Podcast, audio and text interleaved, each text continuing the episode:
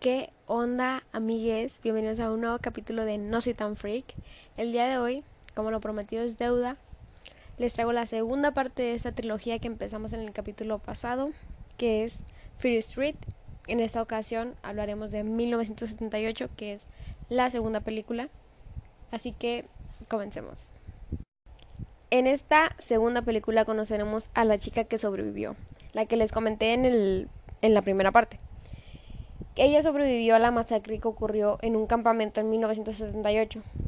Eh, en la primera película, Dina y Josh intentan contactarla por teléfono para preguntarle cómo es que habría este, sobrevivido y pues así que ellos pudieran ayudar a Sam, pero ella no pudo, o sea, no les contestó. Entonces es hasta esta película en la que logran contactarla y pues específicamente porque tampoco sabían mucho qué hacer con Sam poseída. Entonces ellos la llevan a Sam a la casa de esta chica, en la cajuela amarrada.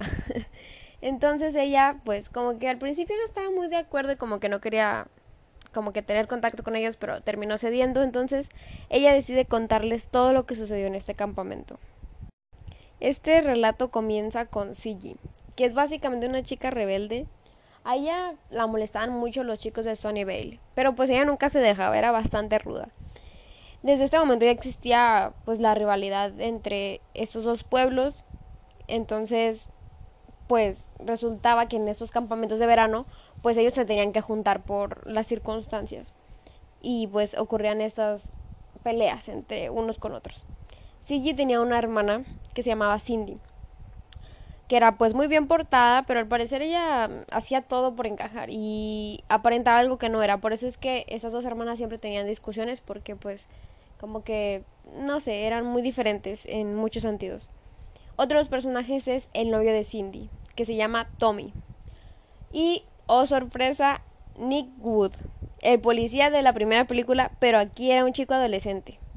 Entonces, bueno, nos están dando un poco de pistas de del pasado, de por qué se originó todo esto. Y también otra de los personajes que va a ser un poco importante era una enfermera que era la madre de Ruby, una de las asesinas que, que apareció en la primera película. Al parecer, este, mm, creo que en este momento ella ya había muerto, Ruby, pero pues había convertido en una asesina. Entonces, bueno, es como que un contexto previo de, de los asesinos que ya existían, pero en 1978. Esta trama comienza ya que la enfermera que les acabo de comentar empieza intentando asesinar a Tommy, el novio de Cindy, con el motivo de que si no lo hacía, se convertiría en un asesino. Un poco extraño su motivo, como que todos no entendíamos por qué y cómo es que ella estaba diciendo esto. Pero ella había visto en una piedra que estaban escritos los nombres de los que se habían convertido en algún momento en los psicópatas, había visto el nombre de él. Entonces lo que ella quería era evitar que ocurriera otra masacre y por eso lo quería matar. Pero pues no lo logró. Tuvieron un confrontamiento, pero evidentemente no logró ganar. Entonces lo único que consiguió fue que se la llevaran del campamento, la sacaran y le dijeran que estaba loca. Todos se quedaron como, ¿qué, qué onda con esta señora? ¿Por qué está así? Pero también nos dejó una intriga del por qué ella estaba haciendo todo eso. O sea, nos dijo exactamente de que él iba a ser un asesino y que lo quería matar por eso y que en una piedra había visto nombres de los asesinos. O sea, como que nos estaba dando muchas pistas que no entendíamos muy bien, pero que van a ser importantes para la trama. Justamente esa misma noche que se llevaron a esa enfermera, Tommy es poseído. Igual que Sam, pero ahora era Tommy. Y empieza la masacre que la enfermera quería evitar, pero pues no pudo. Empieza una masacre por todo el campamento. En ese mismo momento Cindy y su amiga Alice, que pues es un personaje que aparece recurrentemente pero no es tan importante, estaban explorando unas cuevas que se encontraban abajo del campamento, que encontraron, en donde se encuentran todo lo que tiene que ver con la bruja, absolutamente todo dónde se hacían los, los, rituales y de dónde se originaban los asesinos, que era como, como, era muy raro porque era como una bola así como de, no sé, muy asquerosa que palpitaba, yo creo que era como el, literal era como un corazón, pero pues de ahí se originaban todos los asesinos. Entonces, ellos estaban, ellas estaban como que ahí investigando, como que no entendían mucho, encontraron incluso libros y algunas otras cosas que ellas empezaron a intentar descifrar para poder entender lo que estaba sucediendo. Entre otras cosas, CG y Nick se gustaban. El policía y CG se gustaban. Entonces, bueno, ahí no era policía todavía, pero estaban ahí como que en el campamento ellos ligando, estaban besándose, cuando de repente ven que todo el campamento enloqueció porque Tommy andaba queriendo asesinar a todos, entonces vieron un desastre por todos lados, entonces empezaron a ayudar y como que haciéndose el, el salvavidas de, de todo el campamento, empezó a buscar a todos los demás alumnos para poder resguardarlos y que no les ocurriera nada. Entonces ellos empezaron con esta con esta tarea de que no pasara nada a los demás. Después de todo un loco recorrido por las cuevas que hicieron Cindy y Alice, regresan al campamento para decirles que encontraron la mano de la bruja. Hicieron todo una conexión de, de acontecimientos donde poco a poco con lo que habían leído de un libro y con lo que habían visto pues intentaron descifrar dónde estaba la mano. Alice la encuentra entonces pues la agarra y dice ok ya encontré la mano, esto está muy bien. Y eh, entonces, pues regresan al campamento para pues decirles que ya encontraron la mano. Este, y bueno, mientras están hablando CG, Cindy y Alice ahí sobre qué van a hacer, cómo van a hacer su plan para, para que esto se acabe, CG empieza a sangrar de la nariz y al tocar la mano tiene una visión de la bruja. Igualmente que Sam, o sea, básicamente lo mismo ocurrió.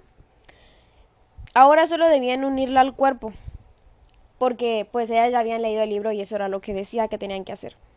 Pero en ese momento, cuando ya van a salir y van a cumplir su misión, llega Tommy y le mete un hachazo así en la cabeza a Alice y se muere. Entonces, por eso les dije, es un personaje recurrente, pero al final muere, entonces ya no es tan importante. Así que las hermanas están intentando llegar pues a la tumba de la bruja donde estaba su demás cuerpo para, para poder este, unirla con la mano. Lo estaban haciendo lo más rápido que podían porque pues obviamente estaban todos los asesinos llegando y pues si no lo lograban la se iban a matar a todos los que estaban ahí. Y cuando terminaron de cavar en, en abajo de un árbol en donde se supondría que estaba el cuerpo, solo había una piedra que tenía un mensaje y no estaba el cuerpo ahí. Entonces fue como, ahora qué hacemos, no sabemos dónde está el cuerpo, no lo podían encontrar. Ese era como que supuestamente el lugar donde se encontraba, pero no era así. Ahora podemos relacionarlo un poco con que realmente no estaba ahí el cuerpo, estaba en el bosque donde, donde lo habían encontrado en la anterior película. Pero pues ellos no sabían. Ya después de no encontrar el cuerpo, pues obviamente ya como que estaban preguntándose qué hacer, pero ya era demasiado tarde porque estaban completamente rodeadas por todos y cada uno de los asesinos que se encontraban hasta este momento en la historia. Entonces, no tenían muchas opciones y finalmente Cindy es asesinada por uno de ellos y segundos después Cindy también es asesinada por otro de ellos. Entonces todos nos quedamos como que ¿qué, qué onda? ¿Qué pasó? ¿Cómo, ¿Cómo está esto? O sea, no puede ser que todos hayan muerto, los más importantes, todos o sea, fue como, ¿y ahora qué? Y cuando ya todo lo vimos perdido, llega justamente el Salvador, el superpoderoso Nick Wood, para salvar a estas chicas. Llega a la escena de crimen, pero solamente logra reanimar a CG. En ningún momento intenta reanimar a Cindy, y él se va directamente con CG. Y bueno, logra que ella quede con vida. Cuando llegan todas las ambulancias y todos los policías y todo, pues para la escena del crimen, porque pues habían muerto más personas en el campamento, Sigue intenta contar todo lo que había sucedido, o sea, todo lo que habían descubierto de la bruja y lo que había sucedido. Ella intenta contarlo, pero Nick desmintió totalmente todo lo que ella dijo. Dijo que no era cierto y él solamente le dijo a todos que otra vez alguien de Shadyside había enloquecido y había matado a todos, porque eso era algo que siempre decían, o sea, siempre decían que alguien de Shady Side enloqueció y mató a todos, nunca querían como que investigar más a fondo y pues él por algún motivo lo dijo y simplemente todo el mundo le creyó y todos los argumentos de CG quedaron inválidos totalmente. Y bueno, ese es el final como del flashback, que podría llamarse así, que en realidad es toda una historia, pero es como que regresando a 1994, que es donde estaba Dina, Josh, hablando con esta chica, que ahora ya sabemos que es CG, le preguntan si sabe dónde se encuentra la mano, porque pues ellos saben dónde está el cuerpo, entonces, pues si ella sabe dónde está la mano, pues es muy fácil como de, vamos a hacer un plan para que todo esto se acabe totalmente ahora sí. Entonces, bueno, cuando logran eh, juntar la mano que se encontraba eh, donde Sigi les había contado, ellos van a donde se encontraba el cuerpo para unir la mano. Entonces, justo cuando Dina está como que ahí en todo su proceso de recolectar los restos, empieza a sangrar de la nariz y tiene nuevamente una visión. Pero ahora no es de una forma como la habíamos visto con CG y Sam. O sea, fue de una manera más fuerte, pero demasiado más fuerte que justo tenemos una recreación de Dina convertida en Sarafir, que es la bruja que les comenté desde un principio, en otra época. Entonces empezamos a tener como que una perspectiva así de 1666 donde se encontraba Sarafir, pero con la con la recreación de Dina, o sea, en el cuerpo de Dina. Y aquí es donde termina la segunda parte de La calle del terror. Esta parte es como que de cierta manera más importante porque podemos ver muchísimas cosas ya más a profundidad sobre la trama, ¿no? Podemos ver estas piedras que se encontraban en la cueva donde estaban escritos todos los nombres de las personas que en algún momento se convirtieron en psicópatas. Entonces sabemos que alguien escribe esos nombres y que por algún motivo todos los nombres que se escriben allí se convierten en asesinos. Descubrimos el libro de la bruja, que ahí vienen muchísimos este, pistas de lo que está sucediendo. Eh, los rituales donde, donde se originan los asesinos. Entonces nos da muchísimas pistas y nos da muchísima información sobre lo que realmente es la trama. Y pues también nos da como que algo muy misterioso acerca de la familia de los Wood, porque pues Nick está desmintiendo todo.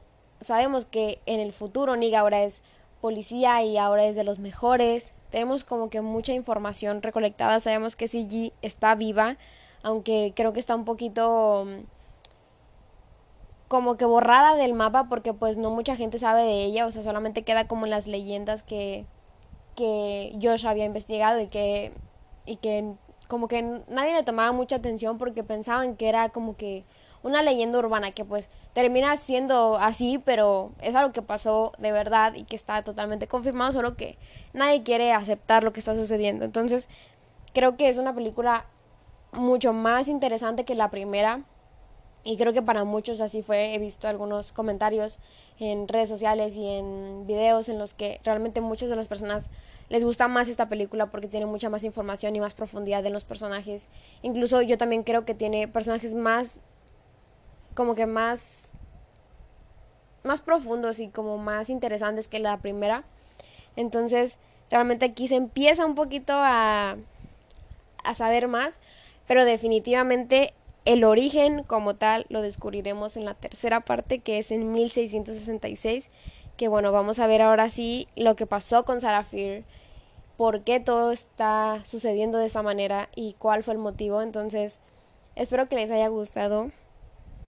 De verdad espero que vayan a ver la película porque creo que es una gran película esta segunda parte, pero pues definitivamente tienen que ver la primera para poder como que conectar todo. Y espero que les haya gustado el episodio de hoy. El día de mañana continuaremos con la tercera parte, así que espérenlo. Y bueno, eso sería todo. Gracias por escuchar y nos vemos en el siguiente capítulo. Bye.